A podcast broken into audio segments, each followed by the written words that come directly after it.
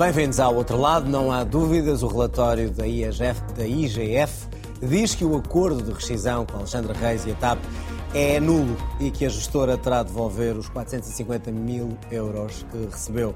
Como consequência, o governo demitiu com justa causa o Sherman e a presidente da Comissão Executiva da Companhia Aérea. Na saúde, para resolver os problemas das urgências pediátricas, encerram-se urgências à noite e aos fins de semana. Medida que leva a mais demissões de responsáveis por outras urgências e aumenta também a saída de médicos do SNS. No meio de toda esta confusão, há quem deseje, há quem anuncie que Pedro Passos Coelho está de regresso à política. São temas para o debate de hoje, aqui no outro lado, como sempre, com a Ana Drago, o João Taborda da Gama e o Paulo Pedroso. Boa noite aos três. Boa noite também a si, que está aí em casa. Já sabe, pode ver-nos em direto ou pode depois escutar o programa em podcast, no Spotify ou Apple Podcast. Vamos começar então pelo que aconteceu ao final do dia. O Governo admitir a Presidente Executiva da TAP e o Presidente do Conselho de Administração.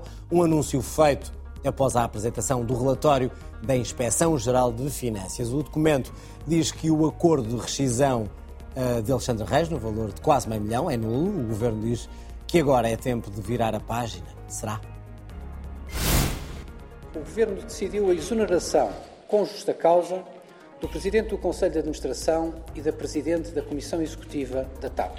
A avaliação da IGF, que ficará integralmente disponível ao público ainda hoje, conclui pela nulidade do acordo celebrado em fevereiro de 2022. Dessa conclusão decorre, portanto, a necessidade de repor a legalidade no procedimento de cessação de funções da ex-administradora e, por outro lado, torna exigível a devolução das verbas indevidamente pagas. Muito bem, está aí o relatório, está aí a decisão do Governo. Uh, Paulo, pergunto, as demissões anunciadas agora, o conhecimento do relatório encerram o problema e as dúvidas e as suspeições levantadas de como todo este processo se enrolou? Encerrar o problema não podem encerrar porque vivemos num Estado de Direito e os visados eh, agora terão que, se assim o quiserem, eh, exercer os seus direitos. Alexandre Reis já disse que devolve, Alexandre devolve já, o dinheiro. Devolveu o dinheiro mas, embora mas, deixando algumas mas mensagens. Mas a auditoria, comecemos pelo que isto é. Isto é um relatório da auditoria. A auditoria tem conclusões, tem conclusões pela nulidade, tem conclusões pela responsabilidade reintegrativa, ou seja, pela devolução, eh, mas também pela responsabilização financeira dos responsáveis. E, portanto, o próximo episódio será no Tribunal de Contas, como o próprio relatório define. A mim parece-me que o, Governo toma uma decisão política coerente com o relatório do, do organismo de auditoria, eh, que, eh, no fundo, responsabiliza o Presidente do Conselho de Administração e o Presidente da Comissão Executiva por um ato ilegal. A única dúvida que eu tenho uh, sobre o relatório, tendo lido, não li os anexos, porque não estavam disponíveis, eu li num, no site de um órgão de comunicação social, uh, a única dúvida que eu tenho é que, desde o princípio, que se dizia que havia uma interpretação do Estatuto, eh, se quiserem, uma interpretação que integrava a remissão eh, para a legislação geral do Estatuto dos Dirigentes Públicos. O relatório eh, ignora completamente isso, ou seja, o relatório é escrito no pressuposto de que não há nenhuma remissão possível e remete o aconselhamento jurídico que é referenciado, que foi dado quer à TAP, quer um, que era a administradora, eh, para uma nota uh, em que se refere que existiu, mas não se diz nada sobre o seu conteúdo. Ora, a mim, como cidadão, parece-me que um Conselho de Administração não deve ser responsabilizável da mesma maneira se agiu com a consciência de um ato ilegal ou se agiu eh, aconselhado profissionalmente e há um erro profissional de quem aconselha. E para avaliar isso, nós teríamos que ter a noção sobre qual foi o aconselhamento jurídico das duas sociedades de advogados. Em que é que elas se basearam para aconselhar o Conselho de Administração e a administradora a fazerem este acordo uh, e o que é que deriva daí. E, portanto, essa é a parte que me, me deixa como cidadão mais insatisfeito com o relatório, porque nós, no fundo, sobre... ficamos sem saber uma, uma coisa que é importante para o puramente E sobre quem sabia ou não sabia, ou seja, continuamos a acreditar que uh, quer o Sherman, quer a Presidente da TAP, sabia, uh, fizeram esta decisão, ou tomaram esta decisão e atribuíram esta indenização sem o Governo estar por detrás dessa Não, de, o relatório sobre isso é taxativo e, portanto, aí estamos num domínio que é ou alguém vem dizer que alguém mentiu ou sabemos. E, portanto, sabemos que uh, o Ministro das Infraestruturas e o Estado de Estado foram uh, informados de modo não formal, portanto, numa conversa de Teams e numa, num WhatsApp, mas não informados sobre, uh, sobre, os, digamos, sobre as especificidades e que agiram, o relatório dilo, que agiram no pressuposto de que era um ato legal. Mas há um e... administrador financeiro que uh... imagino que meio milhão não possa ele dispor disso e, e dar um visto sem ter Mas a opção, aí, aí o relatório tem uma opção, quer dizer, também não se refere se em algum momento houve consulta a outros membros do Conselho de Administração, o relatório aponta para a responsabilização clara dos dois uh, membros do Conselho de Administração que vincularam a TAP, ou seja, os dois que assinam que assinam a, a, decisão. Portanto, isso são matérias que, evidentemente, podem vir a ser, a, a ser apuradas, mas a mim parece-me que, do ponto de vista político, o relatório é claro, uh, estabelecendo a versão que conhecíamos. O Ministro das Infraestruturas e o, e o Estado de Estado conheciam, o Ministério das Finanças não conhecia mesmo não houve comunicação aos acionistas, portanto, isso também fica estabelecido no relatório. Portanto, aí é uma questão de facto. A, a, a questão que, que, sobra para discussão é uma discussão jurídica, ou seja, uh, tudo aquilo que ouvimos dizer sobre as bases jurídicas deste acordo era um castelo na areia e então houve uma grande irresponsabilidade e temos que nos perguntar, e este castelo na areia já foi feito mais vezes? Já foi feito noutros sítios? Uh, uh, ou, ou foi só aqui? Ou então, aquele edifício, por muito duvidoso que seja, tem base, houve aconselhamento, e a mim custa-me ver um Presidente do Conselho de Administração ser transformado num especialista em Direito. Portanto, se o Presidente do Conselho de Administração foi devidamente aconselhado, e se não houve em nenhum momento nenhuma informação contrária, esta execução sumária, que é um despedimento com justa causa. Ou seja, é o bote expiatório. É o bote expiatório se isso tiver acontecido, basicamente o que o Governo escolheu foi uh, tentar, usando a expressão que foi usada, virar a página, oferecendo à opinião pública duas pessoas. Eu creio que a situação não se resolve, creio que a, digamos, a complexidade desta situação não se resolve com esse ato, que é um ato politicamente compreensível, mas que não salvaguarda a confiança que eu, por exemplo, quero ter eh, nas empresas públicas eh, e que precisa de outra segurança. João, foi, foi dito também, eh, quer no relatório, quer também pela própria Presidente da TAP, que não tendo um aconselhamento jurídico dentro da TAP, contratou uma firma de advogados para fazer isto. Ou seja, há um enquadramento legal, há um, um, um aconselhamento legal para uma decisão desta envergadura e agora vem o relatório dizer que afinal é nulo. Sim, mas, mas isso não é incomum, ou mas seja, isso, é que isto não é acontece? haver então, divergências. Foi mal aconselhada? Isso não, eu não conheço o conteúdo, portanto, e não me vou pronunciar sobre isso. Agora, o que, mas percebi que isso não é incomum. Muitas vezes as entidades de auditoria entendem que atos praticados por entidades públicas, com aconselhamento externo ou interno, é irrelevante para o caso, eh, não estão conformes ao direito. E depois os tribunais, que é um Estado de Direito, quem diz o que é ou não conforme ao direito, às vezes concordam com as interpretações que estavam feitas de base, sejam internas ou externas, e às vezes corroboram aquilo que os relatórios da auditoria ou das inspeções eh, dizem. portanto, isso é comum e é assim que o direito funciona. Às vezes as pessoas veem é nulo e acham que foi cometido um crime, mas isso é normal. Todos os dias são declarados atos nulos e que depois os tribunais, umas vezes confirmam, outras vezes não confirmam. Todos os dias a administração pratica milhares de atos que são infirmados em tribunal, em que os tribunais declaram que a administração praticou atos É normal, é, é, normal, não é? Ou seja, para pessoas que estão fora, muitas vezes a questão é, é, é, chocante ou parece que houve o cometimento de alguma ilegalidade para lá da má interpretação da lei, ilegalidade há, soa até nulo, mas isso tem de ser confirmado por um tribunal e isso é o normal eh, da vida Sendo assim, da vida administrativa. Deveriam estes dois responsáveis ser demitidos Exatamente. de imediato, antes de haver o direito contraditório? Aqui, exatamente. Isso é uma questão interessante, eu não, não conheço os detalhes, mas eu acho que isso já estava escrito. Já estava escrito. Quando é pedido um relatório e quando o Presidente diz que têm que ser retiradas consequências, depois vem dizer que são jurídicas. O Presidente da República. O Presidente da República, exatamente. Já estava um pouco escrito a já sina. admitido, antes do É, a sina daquelas pessoas, isso é a minha interpretação. Se o, se o relatório dissesse que havia algum problema, se o relatório dissesse que estava tudo bem, naturalmente que era difícil. Agora, eh, parece-me que isso já, já estava escrito e, e, portanto, agora o Governo foi consequente com isso. Parece-me que foi consequente com isso e, e, e, todos esperamos, acho eu, que se possa mesmo eh, virar a página desta. Ficou tudo esclarecido ou não? Uh, sobretudo, uma das questões que leva a todo este processo é uh, a que título esta administradora sai. Porque a questão é se ela sai por livre vontade, se é convidada a sair, eu acho que essa questão se há uma é construção compl... em cima disto tudo. É, essa questão ainda não está esclarecida, eu acho que vai ficar esclarecida, vai ficar esclarecida com uh, Quando se falarem para os jornais. Não, não era isso que eu ia dizer, era ao contrário não, disso, é se houver ou não decisões, uh, decisões judiciais sobre isso. Uh, essa parte, para mim, parece-me uh, a questão, desde sempre, a questão menos esclarecida. Agora, a saída da CEO e do Sherman foi, foi, foi clara, foi por justa causa, o governo, acionista, apontou como justa causa. Portanto, aqui não haverá, não haverá problema das declarações da própria, que diz que vai devolver o, o, a indenização porque não quer que haja dúvida sobre nenhum euro recebido, eh, não percebi se vai devolver e litigar, se vai, se vai devolver, ou seja, isso, e portanto não sabemos isto para dizer o quê, tendo em conta o que eu disse antes, se vamos algum dia eh, conseguir, conseguir perceber isso. Aquilo que me parece é que terá havido um, um interesse de ambas as partes a que aquilo fosse apresentado, ou seja, que aquela saída fosse apresentada assim.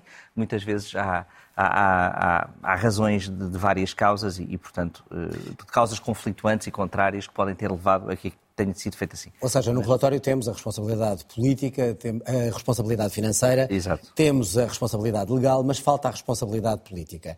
Essa ainda está por apurar ou fica resolvida com estas duas dimensões? Sim, a política, política neste sentido, sim. Já tínhamos também tido a saída, tínhamos tido também eh, a saída já, já do Ministro e do Secretário de Estado e penso que os, os atores políticos que estão em funções não têm responsabilidade direta no que se passou. E, portanto, parece que já tinha dito aqui quando foi a declaração do, do Presidente, a primeira, Presidente da República, e, e não me parece que haja a retirar mais uh, consequências políticas. A oposição, claro que faz o seu papel de exigir mais responsabilidade e mais escrutínio, mas não me parece que deva haver consequências na, na por causa disto. Uh, Ana, começando mesmo por aqui, a responsabilidade política está resolvida ou ela tem que ainda ser apurada mais depois do que sabemos e do que ainda não sabemos depois deste relatório?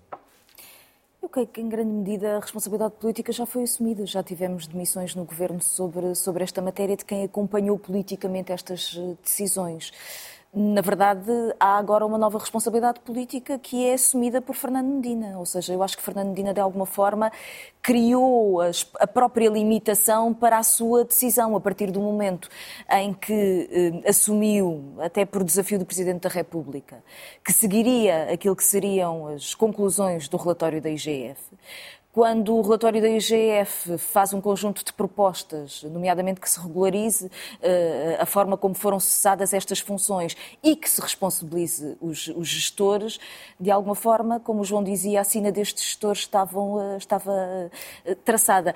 Eu, eu, não, eu, não, compreendo muito bem a argumentação que, que o Paulo aqui utilizava sobre a IGF. É verdade que eu não sou especialista sobre estas questões legais e li o relatório na diagonal, ele foi agora divulgado às seis da tarde e, portanto, dei uma, dei uma primeira olhadela. Ah, mas aquilo que me parece que o relatório da IGF diz é que nós tínhamos discutido muito esta indenização em torno da ideia de que a TAP tinha, a partir do momento em que o Estado faz a entrada de capital, uma exceção no que toca ao estatuto do gestor público, e ah, o relatório reconhece isso, mas a exceção que é feita na legislação que estabelece a entrada do capital do Estado é em relação ao capítulo 5, que tem a ver com as remunerações, e não ao capítulo 6 ou 4, já nem sei, que tem a ver com a cessação de funções. E, portanto, a ideia de que o mecanismo de cessação de funções deveria ter estado enquadrado uh, no Estatuto do Gestor Público. Ora, o problema é que nós temos aqui eh, uma Presidente da Comissão Executiva que, na verdade, teve uma responsabilização política por parte da tutela na tomada desta decisão e em toda a gestão deste processo. Teve um parecer da tal consultora jurídica que lhe dizia que isto estava uh, uh, conforme uh, a legislação e, acima de tudo, tem tido um percurso em que tem apresentado resultados na TAP e, portanto, quando eu olho para esta situação, tenho a sensação de que. É injusta a admissão? Não, houve aqui uma necessidade de dar um murro na mesa eh, em tons políticos, e foi, hoje, foi o que Fernando Medina fez na conferência de imprensa hoje à tarde, mas eu fico a pensar se, levado a tribunal, a atual Presidente do Conselho eh, Executivo, eh, não pode contestar este despedimento com justa causa. E, portanto, o Estado vai acabar a pagar uma indenização bem superior àquela que estamos a discutir hoje. E então o que é que seria a solução? Deixar tudo isto continuar, mesmo perante este relatório? Não, não acho que o Estado tem que fazer e o Governo tem que fazer uma leitura de porque é que num determinado momento entendeu que a indemnização deste tipo era aceitável. E ninguém achou estranho. Porque, na verdade, o facto de não haver reporte sequer ao acionista, aparentemente, ao Ministério das Isso Finanças. é que eu falo de responsabilidade política. Fala, eh, mostra a naturalização deste tipo de indenizações e também deste tipo de ordenados. E este relatório coloca um outro problema, que é, eu não sei qual é a especificidade da gestão da Caixa Geral de Depósitos, mas na verdade agora nós queremos saber se estes princípios que foram aqui aplicados podem ser eventualmente discutidos para aquilo que foram as indenizações assumidas por Paulo Macedo na negociação de renúncias também no seu Conselho de Administração. E, portanto, perceber o que é que vai acontecer aqui sim nas empresas públicas, mas, acima de tudo, o que é que vai acontecer na leitura política que o Governo tem em que, na verdade, na bolha em que eu vivo, nós discutimos os nossos salários comparando-os com, com países em desenvolvimento. Mas em parte significativa das empresas portuguesas, os salários e as indenizações são discutidas na bolha dos banqueiros de Nova Iorque. E, portanto, o problema do conflito político sobre este caso é que o valor da indenização não é comparável com aquilo que é a média de cessação de funções eh, no mercado de trabalho em Portugal ou aquilo que são os salários dos trabalhadores portugueses. E, portanto, discutindo uma empresa que, obviamente, teve a intervenção do Estado por ser importante para a economia portuguesa, este é que é o debate que interessa ter. E sobre isso, Ministro das Finanças e Ministro das Infraestruturas Talvez disseram não muito seja pouco. a altura ainda. Não, mas, mas é Como que este não- é que é o debate. Como não responderam Porque a várias indignação... outras, como não responderam a várias outras Exatamente, a indignação popular vem disto, vem disto. Ou seja, não vem do parecer, da lei, da exceção, de... isso tudo pode ser discutido. Vem da percepção de que há uma casta muito acima do que é a nossa vida comum. Paulo, até que ponto é que hum, podemos estar a olhar para ah, consequências, o problema tinha sido resolvido, mas olhar para consequências que agora ah, irão ter o seu reflexo na, na- na privatização. Isto vai ou não tornar mais difícil o trabalho de quem tem que privatizar esta empresa? Eh, Seguramente torna mais difícil o trabalho do novo CEO e do novo Presidente do Conselho de Administração, que terão que entrar num comboio, num avião a alta velocidade, mas no avião não se entra com esta facilidade, mas terão que entrar num comboio que se desloca a alta velocidade, com um destino que estava traçado, que foi preparado, eh, e a que terão que se adaptar. Eh, Há uma vantagem, o novo CEO vem do setor da aviação, o novo CEO também tem experiência com o processo de recuperação que passou, eh, que passou na Comissão Europeia, portanto eu julgo que o tempo de adaptação, a curva de aprendizagem será, será mais rápida. Vai trabalhar com uma equipa que ele não escolheu, Vai- tal mas como a também- anterior. também não a é? anterior, e eu Ou seja, que- uma equipa quase política E eu penso que lhe que é na gestão, mas na gestão profissional das grandes eh, empresas, trabalhar com administradores que são escolhidos por- até por vários acionistas não é Estamos a falar não é um drama. não, eu, essa setor- parte, de um setor muito essa parte eu- eu penso que se tem remunerações de gestores de topo, também tem que ter eh, identidades e capacidades profissionais de gestores, eh, de gestores de topo. Portanto, não, não vejo aí, eh, digamos, do ponto de vista da privatização, eu acho que o Governo teve uma boa solução. Confrontado com este problema, provavelmente o novo CEO da TAP é aquele que implica um menor tempo de aprendizagem eh, sobre, sobre o que é TAP, o que é TAP em Portugal e o que é o negócio, eh, o negócio das companhias aéreas. Só gostava de voltar a um ponto do que, do que disse a Ana, porque há uma coisa que, que, eu, que eu penso que, que, é- que deve ser clara. Uma coisa é os ministros entregarem cabeças numa conferência de imprensa. Que foi outra que coisa, aconteceu. outra coisa é a história ter acabado aqui. Ou seja, se há uma sanção pecuniária, ela vai ter que ser fixada. E, portanto, os, digamos, julgo que é o Tribunal de Contas que vai ter que definir em que é que consiste. eh, Portanto, em primeiro lugar, vai, vai corroborar ou não a leitura de que os atos são nulos. Em segundo lugar, vai definir em que é que consiste, eh, digamos, a responsabilidade financeira dos dois dirigentes que são visados. E isso é decisivo para saber se há ou não há justa causa. E não percebemos muito bem o que é que é a justa causa neste, neste caso. A mim Porque parece que a justa causa são as práticas- as a- práticas de atos Mas a pergunta foi feita várias vezes e não foi esclarecida. Não, eu penso que o governo, por isso mesmo, porque essa é a questão, é que a justa causa não pode ser um relatório de auditoria que ainda não extraiu- do qual ainda não foram extraídas todas as suas consequências. E, portanto, aqui, para sabermos até onde é que isto chega, há neste momento dois protagonistas essenciais. Primeiro é o modo como o Tribunal de Contas se vai posicionar face a este relatório. E se vai fazer diligências de prova novas, e se vai apurar outras coisas, se vai usar novos elementos, ou se vai trabalhar sobre, sobre estes. E outro é como é que os visados vão reagir, se se conformam ou se vão defender em tribunal uh, que não há justa causa, porque não havendo justa causa para eles têm um interesse, que é não havendo justa causa não podem ser uh, afastados sumariamente e sem indenização, porque o Governo, no fundo, ao invocar a justa causa, o que pretende é dizer Ou então não haverá, empresa. Claro, não então haverá é indenização. Uh, agora, parece-me que o Governo, do ponto de vista jurídico, pôs o carro à frente dos bois porque precisava de uma sanção política imediata. João, vem isto tudo provar, como, como dizem muitos nesta altura, que reverter a privatização foi um erro, uh, quer o que está a acontecer, quer o dinheiro que foi injetado, quer o processo de privatização que está iniciado. Eu, eu acho que sim, já o disse aqui. Agora, acho que o que é fundamental é que esta privatização seja bem feita. Mais do que olhar para trás, é, eu sempre defendi a privatização da TAP, portanto, defendo aqui. Não sim, foi feita de outra é... forma não foi feita da outra vez, foi revertido. Este Primeiro-Ministro disse tudo e o seu contrário sobre a TAP, andou para a frente e para trás. Eh, tentou, porventura bem intencionado, um modelo diferente, esse modelo não levou a lado nenhum, houve uma circunstância excepcional, entretanto, que deitou muitas companhias aéreas abaixo, não podemos esquecer disso, e portanto agora é fazer com os parâmetros novos da nova, da nova landscape da aviação europeia, com o que está a acontecer. E eh, já foi anunciado que a privatização não seria total e que o Governo pretende manter uma posição mínima na companhia. É esse o caminho correto? Eh, não conheço, não conheço o suficiente detalhes. Há, há razões. Não, mas pergunto eu. Ou seja, é ou não abstrato, correto manter não uma, sei, é por isso que eu estou a dizer. Mínima. Não sei. Há razões para, para o fazer e para não fazer. Ou seja, quando os Estados em privatizações mantêm cotas mínimas, isso é preciso para começar a ser validado do ponto de vista da conformidade com o direito europeu. Para que é que essa cota serve? O que é que isso traz atrás? É uma cota para quê? Ou seja, para que é que isso lá está? É preciso que isso esteja bem definido. já foi apresentado a Bruxelas e, e já Sim, mas para, para que, ou não conformado para que, de acordo com a Sim, lei estas coisas são todas, digamos, conversadas antes de serem anunciadas. É assim que se costuma fazer. E agora, para que é que isso é feito?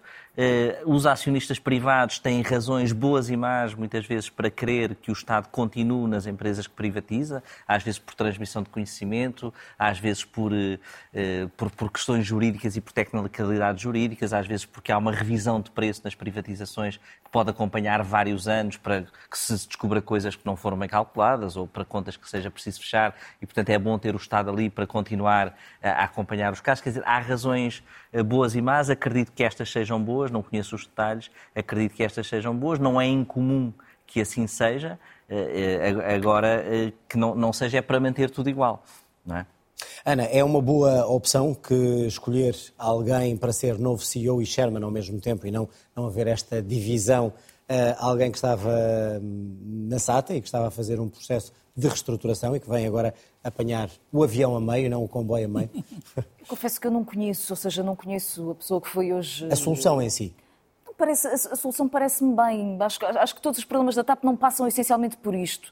Acho Mas há que... que os resolver agora. Ah, é há que os resolver. Há uma coisa que nós temos que saber, que é Primeiro, no primeiro processo de privatização que foi feito, eu acho que nós temos que saber se a TAP foi ou não oferecida ao Sr. Milman. E, e, acho que isso é uma questão fundamental de transparência da democracia portuguesa. Nós não podemos ter um processo de privatização em que nós percebemos que o acionista privado comprou a TAP com o dinheiro da própria TAP, lesando a própria TAP. E acho que isso tem que ser esclarecido. Não vai ser esclarecido agora nesta comissão de inquérito, mas eu acho que é fundamental que o Ministério Público ou a Assembleia da República tenha algum esclarecimento a dar sobre esta matéria. Antes que a gente, quer dizer, eh, passe aqui por cima destes casos todos e, e ficamos verdadeiramente sem saber nada. Há uma segunda questão que eu acho que nós temos de uma vez por todas resolver, que é, eh, se o Estado não tivesse colocado dinheiro na TAP em 2020, eh, a TAP tinha tido um processo de insolvência. Eh, não tinha dinheiro de caixa, tinha um problema de liquidez, tinha os credores e, portanto, tinha ido à falência uma empresa com 10 mil empregos, que faz um conjunto de contratações e de serviços com empresas nacionais e, portanto, mais um outro conjunto de emprego. Alguém dizia no outro dia que pesava cerca de 2% no PIB, faz compras de 1.300 eh, milhões eh, na economia portuguesa e, portanto, eh, deixar cair a TAP era um rombo na economia nacional. Foi por isso que, nessa altura da pandemia, vários Estados investiram e nas, nas disso, companhias. Reverter, a reverter a privatização. Olhando agora com tudo o que aconteceu, foi ou não um erro deste governo? Não, não foi um erro. O que a TAP tem que fazer é a TAP tem que estar integrada, não pode ser já uma espécie de companhia de bandeira em que nós ficamos orgulhosos de ter uma companhia foi portuguesa. esse o argumento. Não, não foi esse o argumento. Foi esse não. também, o não. argumento foi salvar a TAP pela importância que tem na economia nacional. E também ser uma, uma, uma companhia de bandeira. Não, porque aquilo que se pretende é que a TAP tenha um futuro e uma capacidade de sobrevivência. E isso significa que a TAP tem que estar articulada com um conjunto de redes e de ligações transnacionais. O que significa que a TAP tem que fazer uma parceria com uma outra companhia. E isso pode envolver, obviamente, um acordo de privatização de parte do capital da TAP. Agora, aquilo que a TAP não pode perder é eh, a capacidade de estruturar o hub de Lisboa, porque é isso que lhe dá a sua Mas centralidade na qualquer economia. companhia internacional não vai Não, aceitar não. eh, as condições, não vai injetar dinheiro se não for lucrativo para eles. Não, mas eu acho- for mas a TAP é lucrativa. A- se não a for TAP apelativo. a TAP está a ter questão resultados é, positivos. Isto não é a prova de que reverter como foi feita eh, a, a reversão da privatização da TAP foi um erro. Acho que, acho que há há aqui duas coisas diferentes. Há uma coisa que é uma articulação com uma outra companhia que dá uma escala. não é articulação, é? É Deixas-me uma acabar o meu raciocínio. Deixo, é, deixo. mas é isso, mas é uma privatização. Parte do capital pode ser privatizado, vendendo ou com uma troca de ações com outra companhia aérea, que permita à TAP uma articulação em escala transnacional e ganhar escala sem perder o hub de Lisboa. E para isso, valeu a pena colocar dinheiro dos contribuintes portugueses na TAP e agora dar um passo em frente para a sobrevivência da TAP. Aquilo que eu não posso aceitar é que o governo do Partido Socialista tenha tido um, um- um debate e um discurso sobre a importância da TAP na economia nacional e agora venda a TAP com todo o seu capital, não assegurando aquilo que é fundamental, Não que é o hub de é Lisboa. Porque é então, plano. porque então todos aqueles que contestaram o investimento do Estado português e dos contribuintes na TAP, afinal tinham razão. E, portanto, o Governo disse uma coisa há três anos atrás e agora Portanto, diz uma não coisa exatamente contrária. fazer isso. Bom, isso é difícil de facto de perceber. É uma espécie Paulo. de Governo catavento. O governo poderá ir por esse caminho? Não deve. Eh, Se se pode, eh, só o Governo pode responder, mas não deve. Mas é quando fala em privatização e manter uma parte ou uma cota mínima, como fala agora, apresentada em Bruxelas, isso não dá ideia do que, que- seja uma colaboração, não é? Eu penso que eh, é preciso separar a solução técnica de qual é o, o racional da intervenção. E o, o Governo e o, Primeiro-Ministro foram muito claros em 2015 quanto a que o racional era que eh, se mantivesse o hub de Lisboa pela sua importância estratégica para o país, para o turismo, eh, e que se encontrasse as soluções que o permitam. E, portanto, qualquer solução que o Governo encontre agora que não garanta isso, dirá que a estratégia de 2015 foi um erro. Ah, embora ah, tenhamos que separar duas coisas, que- porque uma coisa é hum, a renacionalização, a renacionalização não, é, ah, o, o regresso nos 50%, outra coisa foi a nacionalização durante, durante a pandemia. A nacionalização durante a pandemia não teve nada a ver com a estratégia do governo. É o mesmo momento em que a administração americana ah, intervém numa série de companhias aéreas e que por todo o mundo isso aconteceu. Ah, e, portanto, para mim, evitar a falência da TAP naquele momento parece-me que, é, que tem, tem um mérito próprio que não tem a ver com esta discussão de, de longo prazo e estratégica. Parece-me que o Governo tem que nos garantir que na privatização mantém esta ideia de que há um hub em Lisboa. Eu não sou especialista do setor, a, a informação que tenho leva-me a dizer para esse hub existir, até a menos que algum especialista diga ao contrário, nós precisamos de garantir que a TAP é o parceiro, nomeadamente para as viagens transatlânticas para o continente americano, eh, onde é mais fácil para Portugal penetrar no mercado da América Latina. Portanto, o parceiro que, que encontrarmos ou cumpre esses requisitos ou é um mau parceiro. E nós já podemos já não nos lembrar, mas nós já tivemos uma experiência a certa altura, quando andávamos em negociações com a Lufthansa, em que houve uma desconfiança de que o grupo Lufthansa, na altura, digamos, tinha uma visão para a TAP que, no fundo, a, a desvalorizava dentro do grupo. Se isso acontecer, eh, de facto, não há forma de dourar a pílula. É uma derrota daquilo que o Governo nos disse em 2015. Mas eu não tenho nenhum E é dar indicador... razão àqueles que E é dar razão a decisão. quem diz que se perdeu dinheiro. Agora, eu não tenho, até este momento, nada me leva a pensar que o Governo mudou de racional, embora, de facto, não tenha ouvido nem do atual Ministro das Finanças, nem do atual Ministro das Infraestruturas, nenhuma frase preto no branco a dizer aquilo que António Costa disse em outubro de 2015. Vamos aguardar para saber qual será o desfecho e a privatização eh, da TAP, como é que será feita. Vamos avançar, olhar para a falta de especialistas que vai levar ao encerramento das urgências pediátricas à noite e também ao fim de semana. Isto para já na região de Lisboa. Amanhã vai ser apresentado o plano, mais um plano para resolver um grave problema que pode agora criar novos problemas. Os chefes da equipa do Serviço de Urgência Geral do Beatriz Ângelo também apresentaram a demissão. Dizem que não têm condições para continuar. Já há vozes mesmo à esquerda que pedem o regresso das PPP na saúde. João, vai ser apresentado mais um plano. Para já não há médicos e a solução é fechar urgências para tentar concentrar. É um bom princípio, é um bom plano para resolver um problema Acho tão é um excelente plano. Toda a gente sabe que as crianças não adoecem à noite e ao fim de semana. E, portanto, fechar urgências Também sabem que não se pode fazer urgências sem médico. Fechar urgências pediátricas já foi criticado por grandes especialistas em urgências, já tem sido criticado por toda a gente. Vai ser apresentado agora. Não sei se é uma solução que se tornou absolutamente necessária, mas se isso é assim, isso ainda é, mais, é, é grave, não é?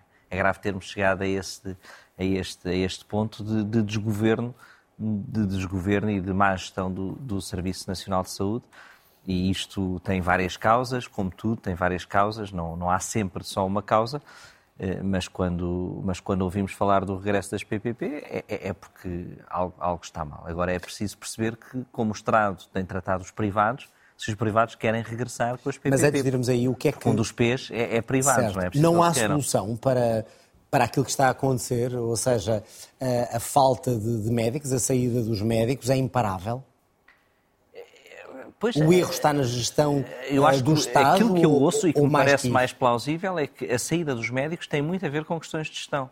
Tem a ver com questões de remuneração, mas tem, sobretudo, a ver com questões de gestão, com questões de cansaço, com questão de desorganização, com os médicos perderem ah, horas com trabalhos que não deviam ter, com falta de organização, com, com a carga que os médicos atraem sobre si da organização que não têm de resolver, com assimetrias dentro dos hospitais, com assimetrias na, na- na- no modo de remuneração dentro de hospitais públicos, e isso gera um cansaço acumulado e, e gera as pessoas a procurarem eh, outras alternativas. Se nós olharmos pa- pa- para, os números dos hospitais privados, eh, vemos que os serviços prestados por hospitais privados têm crescido, os serviços em média têm crescido de 7 a 8%, ou cresceram no último ano 7 a 8%. As urgências cresceram 37%.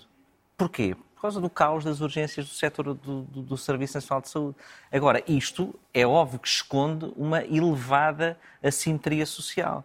Porque quem tem a oportunidade de substituir uma urgência do setor público pelo setor privado é quem tem mais dinheiro. É- São os 3 milhões que têm seguro e quem tem dinheiro. E, portanto, o caos nas urgências, é, o caos do SNS é totalmente eh, regressivo em termos sociais, como está, como é óbvio de perceber, e está mais do que provado. E, portanto, depois há Na, um... nem a injeção de dinheiro e mais contratações resolveu o problema. Ah, porquê? Se ouvimos o Ministro dizer o problema não é dinheiro, então é quê? É porque o problema é gestão. Eu, aquilo que me parece mais eh, coerente nas várias análises que se ouvem, umas para puxarem mais para um lado, outras para o outro, mas que me parece ser a bitola mais coerente, é que, é, é que o problema é de gestão, é de autonomia ou não autonomia de gestão dos, dos hospitais, é de falta de autoridade, eh, de falta de autoridade na, na gestão, não é autoridade política, é da autoridade de gestão e, e que isso se tem acumulado eh, de, de uma forma muito, muito difícil de resolver. Portanto, é um chamado poço sem fundo, não temos solução para isso. A não, ser entregar aos privados. Já vamos às PPPs daqui a pouco. Eu acho que entregar alguns hospitais aos privados, se os privados quisessem, é porque os hospitais não existem por si. Os hospitais não existem para si próprios, nem as PPPs existem para si próprios. Tudo existe para prestar melhores cuidados de saúde aos, eh, aos cidadãos. E melhores cuidados de saúde numa ideia de pragmatismo em que o dinheiro não é ilimitado. não é? E é no, no cruzamento destas duas coisas, os melhores cuidados de saúde ao melhor preço. É aquilo que se consegue, porque é, é impossível financeiramente prestar os melhores cuidados de saúde infinitos a toda a gente. E isso é uma questão também de gestão. Que essa gestão tem, tem de ser vista sem preconceitos. Nem os preconceitos eh, dos ultraliberais que acham que tudo devia ser privado e que todos os hospitais privados é- era tudo melhor e que tu- todos os problemas acabavam. Isso não era assim. Eh, Mas também, eh, mas também não me parece que uma crença verbal e semântica no SNS que não resolve o problema das pessoas e que perversamente não resolve o problema das pessoas mais pobres, eh, não me parece também que seja uma aposta. Aliás, basta Basta, basta perceber, basta perceber, ou não é perceber, basta revisitar aquilo que foram as causas que levou um governo do Partido Socialista, é preciso referir isto, a inventar as PPPs depois de uma experiência piloto em 2001. Não é? E, e muito tinha a ver com a necessidade de rapidamente resolver problemas de, de- de estrutura e de organização e de custo. E se calhar estamos a viver, neste momento, uma situação parecida. Agora, com tudo o que tem sido o tratamento que tem sido feito do Estado no SNS, a sua colaboração com os privados, sobretudo nos últimos anos, quer com participações, gestão das PPPs, eh, mesmo a questão do SIGIC das cirurgias, tudo isto levanta muita desconfiança eh, e não sei se os privados estarão interessados ou não. Ana, é com planos como este, ou seja, de tentar concentrar urgências de pediatria ou outros, eh, que se consegue resolver os graves problemas que, que este Serviço Nacional de Saúde tem? Eh, e olhando sobretudo para a questão de hospitais públicos com mais dinheiro, que foi disponibilizado, com mais contratações, e o problema não se resolveu. E, pelos vistos, continuamos a falar das mesmas coisas, vezes sem conta. Eu, eu, eu, eu não consigo perceber como é que Manuel Pizarro se apresenta perante o país dizendo que está a tentar encontrar mecanismos de reorganização do serviço e, na verdade, os mecanismos de reorganização do serviço são fechar portas, ou seja, limitar o acesso. Uh, os planos de contingência uh, para o inverno atiravam para os cuidados de saúde primários que nas áreas metropolitanas já estão particularmente pouco capacitados para dar resposta naquilo que é eh, sua, as suas funções normais. E agora vimos que, ao nível de especialidades fundamentais na vida das pessoas, como uh, obstetrícia e como pediatria, as respostas que são dadas são, na verdade, é isso: limitar o acesso dos utentes. E, portanto, criar uma enorme insegurança para as pessoas em relação ao Serviço Nacional de Saúde e em relação à sua capacidade de dar resposta a mulheres grávidas e a crianças. Quer dizer, é assim uma espécie de. Pior, pior é impossível. Então estamos perante o quê? Um problema de gestão? Nós estamos Se não é dinheiro, eu acho é um que nós estamos claramente perante um problema de gestão. Ou Quer dizer que o Estado não sabe gerir os seus hospitais nós já tivemos como, aqui como, esta... como, como, os privados fazem? Não, mas é que os privados têm um, um, uma procura que, que não tem a ver com aquilo que é o Serviço Nacional de Saúde. estes hospitais que estamos aqui a falar. Sim, mas... E o resultado foi bom financeiramente e de atendimento. Foram, mas depois não quiseram continuar com esse mesmo resultado financeiro. Ou seja, os privados não querem aqueles bons resultados que afinal o Tribunal de Contas dizia que tinham. E para dizer a verdade, nós tivemos alguns indicadores ainda antes da pandemia que alguns hospitais que tinham saído, saído das parcerias público-privadas tinham melhorado a sua capacidade de atendimento. Uh, o Hospital de Braga foi um desses exemplos, ou seja, no final de 2019 tinha indicadores melhores do que aqueles que tinha durante o tempo da gestão privada. Obviamente que isto há modelos uh, muito diferentes, mas há uma coisa que nós percebemos e, e que já aqui discutimos. Nós não podemos continuar a ter esta espécie de discussão, que é uma coisa um pouco bizarra bizarra que é o governo, António Costa, o ministro, até o ministro das Finanças nos vem dizer há mais dinheiro, há mais profissionais, está tudo a ser resolvido e depois temos as equipas hospitalares com chefes de serviço admitirem-se a dizer que não têm especialistas. Eh, porque, na verdade, é isto que se passa, não é tanto nas urgências, então, quem está nas urgências de atendimento está... geral, mas é Ana, nos quem especialistas. Está a mentir, então, afinal? Bom, eu tenho defendido aqui que, na verdade, o problema é que nós atiramos dinheiro para o Serviço Nacional de Saúde e hoje temos um excesso de privado. Ou seja, nós fizemos estas contratações de tarefeiros sem assegurar a contratação de equipas e de carreiras que permitam uma autonomia de gestão e uma organização em que os chefes de serviço possam responsabilizar pela segurança que dão às pessoas. Porque sucessivamente, no Garcia da Horta, no Beatriz Ângelo, nós vamos ter equipas que dizem que não conseguem garantir a segurança das pessoas porque não têm profissionais. E, portanto, não podemos continuar a ter ministros da saúde e primeiros ministros que nos vêm dizer que há mais profissionais. Há, mas estão a ser contratados como médicos tarefeiros para dar resposta nas urgências e, portanto, sem a capacidade dos serviços estruturarem o seu serviço. Estamos a ter notícias que o processo negocial com os sindicatos dos médicos está a correr muito mal. Vamos ter uma greve que começa agora na quarta-feira. Temos o Ministro da Saúde no Parlamento. Espero que a sua solução não seja mais uma reorganização que significa dificuldades de acesso. Acho que de uma vez por todas o governo do Partido Socialista tem que ter um rumo, tem que ter uma. Uh, uma política, chamava-se uma política, antigamente no tempo. Paulo, pegue mesmo nas palavras da... Ter uma política quer para o dizer, Serviço Nacional de Saúde e não um fingimento. Quer dizer que o Partido Socialista está outra vez sem rumo, sem política para o Serviço Nacional de Saúde. Dinheiro já percebemos que teve mais. Resultados, não, pelo contrário. Não, uh, isso não teve resultados suficientes e não há nada de bom em ter um sistema público que nos conforta os corações ideologicamente, mas que não preste bom serviço. Claro. E é isso que está a é, acontecer. É, uh, e, portanto, é, convém começarmos por aqui. Uh, embora, também tenhamos que dizer que há mais recursos e há mais output, isto é, há mais uh, serviços prestados. Não há esses serviços prestados ao nível do crescimento da procura. E, portanto, se calhar a antinomia que se andou pregar durante uma década de que não havia, ou havia um problema de recurso ou havia um problema de gestão, provavelmente havia os dois.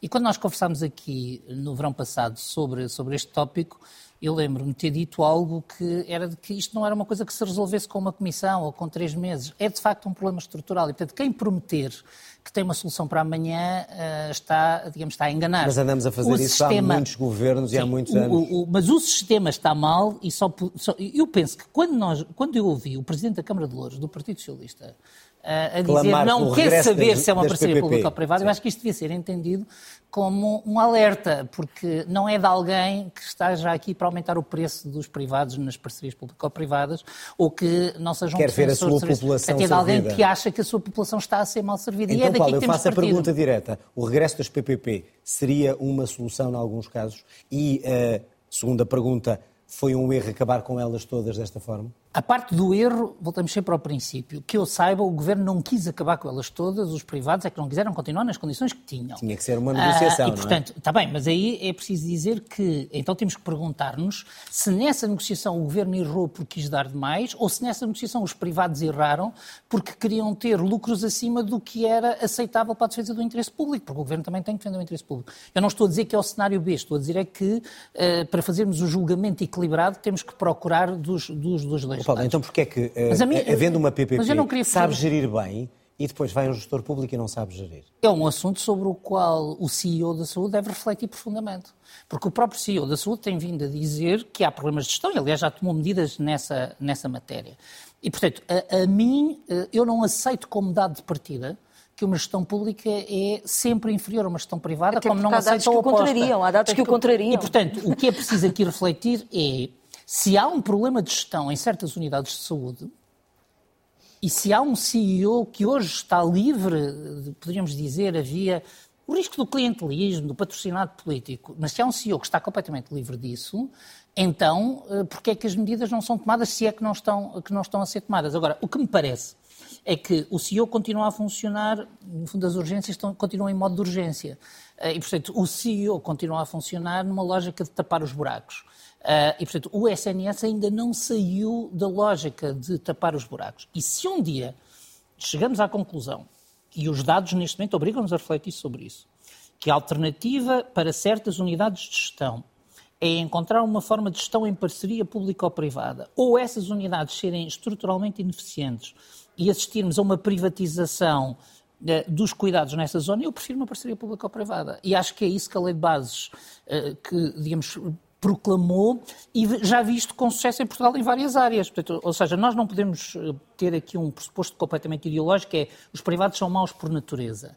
Agora, também não podemos branquear que os privados, em alguns momentos, puseram as suas ambições de lucro acima, ah, digamos, ah, ah, acima da, da negociação. E nós, eu tenho um certo receio que uma parte deste caos apenas sirva para ajudar a baixar o preço, digamos, ou melhor, a subir o preço, preço a subir o preço dos privados numa negociação com o Estado que me parece cada vez mais inevitável. João, foi a, mai, a maior ambição e uma ambição acima daquilo que o Estado poderia ir que, que levou ao fim das PPP na saúde? Uhum. Aquilo... E até que ponto é que eles poderão voltar agora?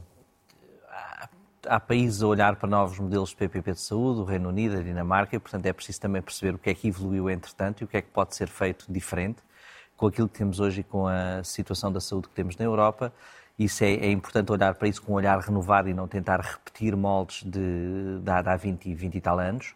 Isso é a primeira coisa. A segunda coisa é que, há, além do preço, há, há um preço oculto eh, na gestão. E esse preço oculto é o preço que resulta das ineficiências dos casos em tribunal, eh, do Estado, do momento em que o Estado paga, do poder que o Estado tem, que nunca vem refletido em nada e que daquilo que é a minha interpretação, também levou a muito desincentivo dos privados que tentam fazer a aplicação mais racional Ou do seja, seu é capital. Um, é um mau negócio, e, portanto, como está neste eh, momento. O, o Paulo refere em eh, uma ambição desmedida de lucro.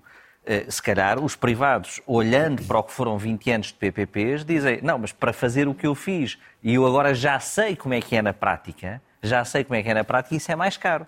Porque fazer o que eu fiz como estava no papel custava aquilo mas como tu costumas gerir e geres a tua parte, porque é uma parceria, não é um hospital privado tudo, isso tem um preço maior e, portanto, é, há de haver isso. Claro que há estratégias negociais, etc. Ninguém aqui é ingênuo, mas há também que contar com o comportamento que o Estado teve, que teve com os privados e que tem tido e, e que só prejudica o acesso, uh, uh, o acesso às pessoas da saúde. E há pouco uh, perguntavas se, se é bom por ser privado ou é mau por ser privado e ser público. Não, até porque muitas daquelas pessoas são as mesmas. Os chefes de urgência já tiveram de um lado e do outro, ou então, seja... Então, é que resulta com os privados ou com uma PPP e não resulta quando fica só o Estado? É porque há, há, uma, há uma gestão que permite maior eficiência, porque permite maior controle sobre a contratação e sobre o. Ou seja, menos interferência? É sobre o que não é proibido fazer no Estado. O Estado pode fazer. É, mas é mais difícil. Na prática, ou exige é mais, mais coragem difícil. política, ou, exige mais. Ou ninguém se quer chatear, não há, não há agência, não há. É, é sempre mais difícil e, portanto, exigir às pessoas. Agora, aquilo que eu. Isto é, digamos, são exemplos concretos, mas de muitos médicos com, com que falo Muitos eh, têm, têm uma profunda tristeza de abandonar, ou de abandonar, ou de reduzir as horas, ou de reduzir a sua dedicação ao SNS, mas não, não querem estar no caos em questão. Vão perder linhas de investigação, vão perder serviços do quais se orgulham que têm dezenas de anos e que foram criados por médicos muito insígnios, mas preferem estar numa coisa mais ascética, mas ter uma vida mais controlável, o que é um desígnio humano totalmente atendível e louvável. E, portanto, não podem ser criticados também E é por, por uma questão de ideologia que este governo eventualmente não vai recorrer às PPP. E já agora, como é que olhas para um presidente da Câmara como o Dolores a dizer que venham os PPP se for necessário? Os presidentes da Câmara respondem perante as populações e, portanto, dão voz àquilo que as populações dizem quando eram mais bem servidas. Aliás, na periferia de Lisboa, é bom também, é bom também olhar para isso. Há, há estudos sobre isso. Estive hoje a passar os olhos para uns gráficos de uma tese de um, de um estudante de Geografia, o Tiago Raimundo, sobre a acessibilidade na zona de Lisboa, na Grande Lisboa, à, à saúde, é totalmente iníqua. Se for, há, há pontos no mapa que estão a horas de autocarro de uma urgência. Em Palmela, na, na margem norte, ali na, na zona de Rio de Moura, etc. Há coisas que, que ninguém sonha, mas que o, o acesso à saúde é muito iníquo, é muito desigual. E esta desorganização prejudica sempre aqueles que são mais pobres. E, portanto, eu não acredito que, por ideologia, para responder à pergunta, por ideologia, estes dados são, são públicos, por ideologia se faça uma coisa que prejudica sistematicamente os mais pobres. Aliás, acho que este governo já tem abandonado muita ideologia. E, portanto, se calhar agora. Por, vamos... por, por falar em ideologia, e antes de terminarmos, vamos olhar para Pedro Passos Coelho, uh, está tudo ligado, que está de regresso à política portuguesa, pelo menos na boca de alguns políticos.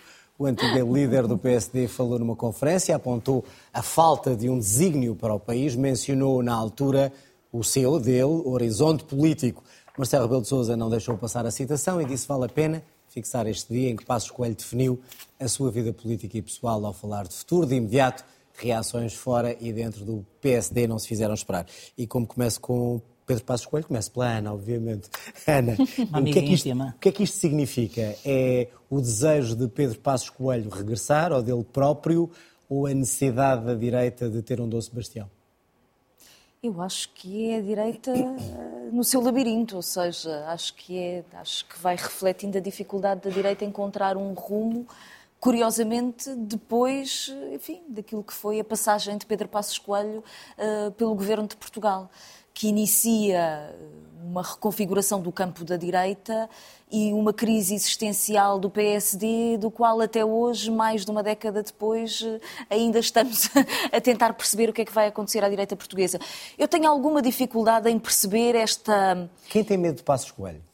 Bom, todos os líderes do PSD, todos os líderes do PSD aparentemente têm medo que Pedro Passos Coelho a qualquer momento possa regressar, porque foi o último líder do PSD que conseguiu colocar o PSD no, eh, no governo. Mas eu creio que há aqui um erro de leitura, que, eh, ou seja, a ideia de que num momento de crise do governo, que tem obviamente a ver com uma dificuldade que o governo do Partido Socialista, em particular António Costa, tem demonstrado de gerir politicamente o governo, mas também numa situação em que as pessoas estão particularmente irritadas eh, pela dificuldade de verem crescer os seus rendimentos e têm uma crise inflacionária, têm uma subida das taxas de juro, achar que é alguém que ficou profundamente ligado à ideia de que o programa da austeridade não era apenas, enfim, uma contingência, uma necessidade, uma imposição colocada no tempo da crise do euro, mas era algo que verdadeiramente podia curar o país, seja uma figura desejável para a área mas do PSD. É que é tão desejado, então? exatamente porque desde essa altura que o PSD não consegue reencontrar Mas um programa para o país. Mal, não, não o desejavam, não? Não, eu acho que governou mal e acho que, aliás, perdeu o governo porque governou mal porque há um conjunto de segmentos na sociedade portuguesa que se lembram muito bem e que não esqueceram o que é que foi a política da austeridade aplicada por Pedro Passos Coelho nessa altura. E, portanto, a dificuldade do PSD é como ter um programa no exato momento em que o Partido Socialista ocupa grande parte do seu espaço político. Ou seja, hoje em dia, o discurso do Partido Socialista e de António Costa é que a prioridade do governo português é diminuir a dívida e, portanto, tem que haver contenção salarial e temos serviços públicos que estão a viver esta crise e parece que estamos a falar de Pedro Passos Coelho, mas não é António Costa. Paulo, será que as semelhanças são assim tão grandes que, que um regresso de Pedro Passos Coelho não fará a diferença como alternativa ao governo socialista? Não, eu penso que diferenças há muitas e substanciais. E o próprio Pedro Passos Coelho, para voltar, eh, precisa de as marcar. Eh, e a mim parece-me que a narrativa que Pedro Passos Coelho pretende oferecer, não à Ana, porque acredito que ele não tenciona Acho captar não. o seu Acho voto. Que de mim já desistiu. mas eu penso que a narrativa que Pedro Passos Coelho pretende trazer é uh, contas certas com um propósito. Ou seja, no fundo, não é pelas contas certas que um PSD de Pedro Passos Coelho se diferencia. E esse é um dos problemas, já começo por aí, é um dos problemas que tem Montenegro, porque Montenegro, uh, nesta sua estratégia de procurar manter-se, digamos, sem gerar grandes ondas, no fundo acaba por fazer coisas que contrariam o património do PSD para se juntar à oposição.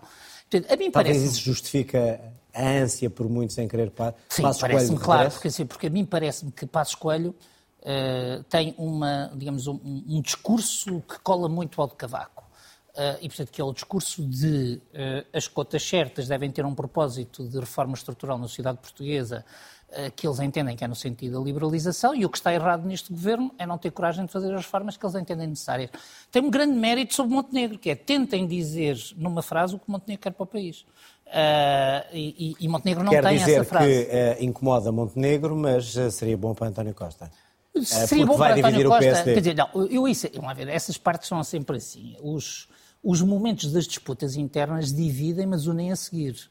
Os partidos, se nós fôssemos por essa tese, António Costa teria sido um líder super fraco porque teve um conflito de última hora com António José Seguro. Não foi isso que o impediu de ser Primeiro-Ministro. João, Pedro Passos Coelho poderá querer voltar ou querem-no de volta, pelo que estamos a ver? E a partir de uma frase fazem um regresso? Pois eu, essa frase já ouvi várias interpretações e... Mas o problema foi o Presidente. O Presidente da República lançou logo o debate para depois o apagar, lançou o fogo para depois o apagar com telefonemas a, a Luís Montenegro. Uh, e, interpretações numa reunião da Casa Civil que é confirmada por fontes, uh, por fontes da própria Casa Civil, segundo, segundo a, a, imprensa, parece que estamos no expresso dos anos 80. Pode haver Mas aqui algo. Expresso dos anos 80. Coincidência, é pura coincidência. O lugar é que mudou. É pura coincidência. Eh, agora, aquilo que me, que me parece aqui eh, interessante é que ninguém sabe o que é que Pedro Passos Coelho quer. Eh, mas parece-me pelas sondagens que vão saindo a propósito de presidenciais, etc., eh, que a sua figura eh, é bem querida pelos portugueses. E, aliás, havia sempre a questão dos pensionistas, mas este governo já fez questão de explicar eh, que sobre os pensionistas tem uma grande ideia que vai muito além da Troika. Este Seria bem-vindo, mas, mas, não para disputar a liderança. Para ser agora, agora para ser, para ser Primeiro-Ministro, tem de disputar a liderança. Isso depende do que aconteça nas europeias não é? E isso eh, ninguém sabe o que é que vai acontecer. E depois sobre uh, o sucesso ou não eleitoral, seja em presidenciais, seja europeias, de Pedro Passos Coelho, isso acho que está para ver, parece-me que, é, que é possível. É alguém que é muito institucional e os portugueses ciclicamente querem líderes institucionais. Este governo tem sido um desastre nas áreas de soberania institucional. É, é alguém que quer contas certas com propósito, é alguém que, ao contrário do, até do, do, atual líder do PSD e do anterior líder do PSD, tem ideias fortes sobre certos temas, sobre a regionalização, sobre a eutanásia, e as pessoas muitas vezes, mesmo que não concordem com a ideia, preferem ideias fortes do que ideias que não se percebe o, o que é que e por isso pode ter, numa altura em que os portugueses vão estar a atravessar grandes dificuldades, eh, uma uma crise. Agora, faltam pacotes ainda do PRR, ainda vem o grande envelope do PRR. Grandes dificuldades e que Pedro Passos Coelho vem salvar. Agora... Já fiz uma vez, como já fiz uma vez. Eu prometo que retomamos este, este debate Sim, com o chicote, imigrem, imigrem, cortem aos reformados. Vamos já rapidamente para o vídeo final. E ninguém esquece pelo Paulo Judy Human faleceu ontem um, e eh, é um exemplo eh, de, uma, de como uma geração pode mudar eh, uma noção sobre os direitos civis. Uh, Judy Human, como conta aqui, no primeiro dia em que queria ir para a escola primária, disseram-lhe que não podia entrar porque era um risco de incêndio acrescido ter uma pessoa com cadeira de rodas. Depois quis ser professora nessa mesma escola e teve que pôr a escola em tribunal. Uh, parece do outro mundo, mas é a América dos anos 60 e é a Europa da mesma época, nós podíamos ver outros protagonistas. Uh, é uma mulher que teve uma liderança uh, fabulosa sobre o movimento civis, sobre o movimento de direitos civis, influenciando um grande progresso na legislação sobre a igualdade, ajudando a dizer que os direitos civis nunca estão adquiridos e já agora que temos direito o Dia da Mulher daqui a dois dias, eh, para além de ter falecido, julgo que é também uma forma de lembrar que as lideranças um femininas fazem a diferença. Muito bem. Obrigado aos três, obrigado, obrigado, também a si. Termina aqui o outro lado. Pode escutar o programa depois em podcast no Spotify ou Apple Podcast. Tenha uma boa noite, fique bem, até para a semana.